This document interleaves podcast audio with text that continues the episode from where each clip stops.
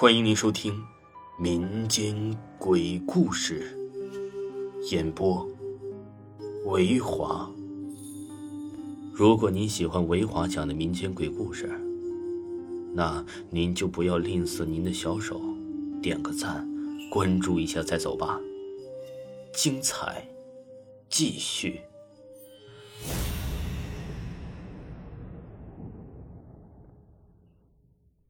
鬼味堂。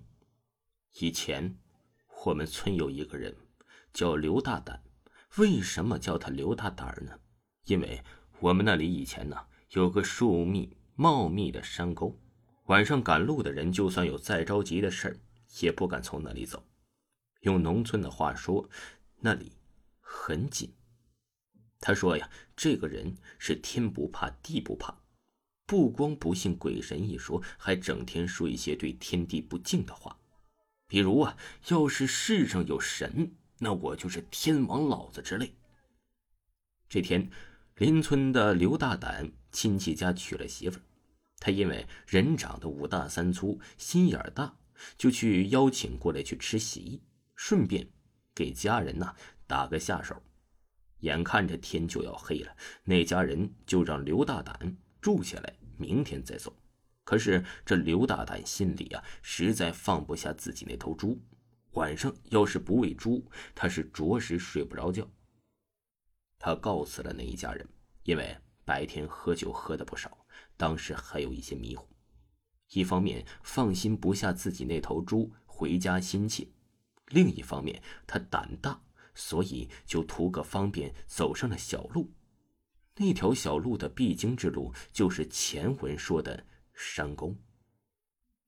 虽然他胆儿大，但是自己走到山沟底下的时候，还是很害怕，自言自语的喊了几句壮胆儿。刚要走出那个山沟，到路上的时候，他还在想：也不过如此，哪有什么鬼神呢？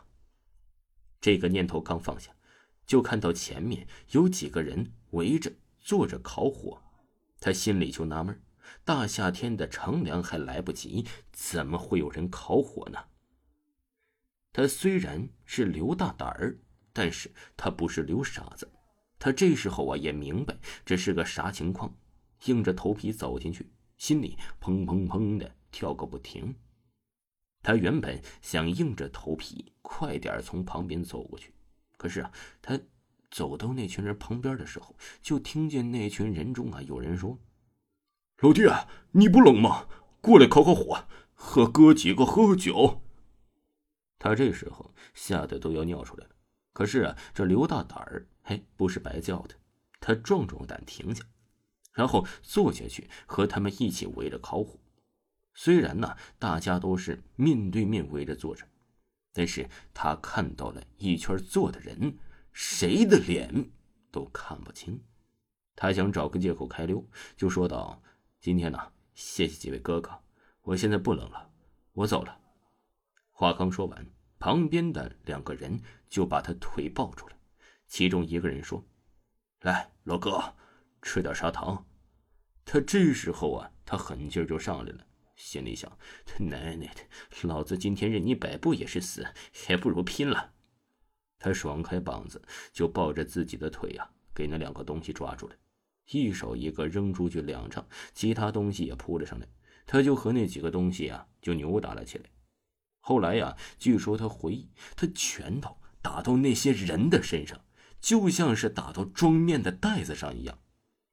就这样，他和那些人啊打了大约一个小时，他实在没有力气了，但是那些东西好像是不知道疲倦，又扑了上来。这次他是真没有力气反抗了。如果这是一个故事，那么这时候啊，肯定是有世外高人救他。但是，这是真实事件。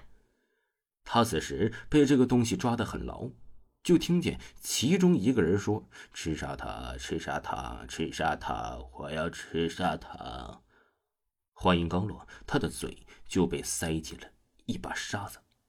他这时候是真急了，再这样下去肯定会被噎死。他用尽最后一点力气抱着自己，有人摔倒了，也包括他自己。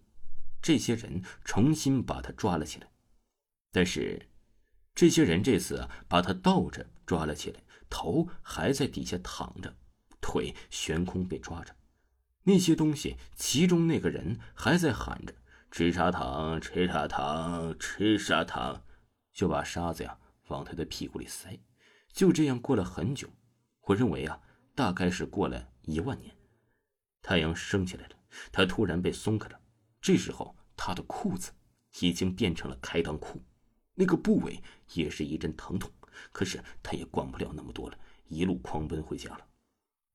如果你深夜在野外走，希望你不会听见吃砂糖，但我相信，如果你听见了，一定知道怎么做。听众朋友，本集播讲完毕，感谢您的收听。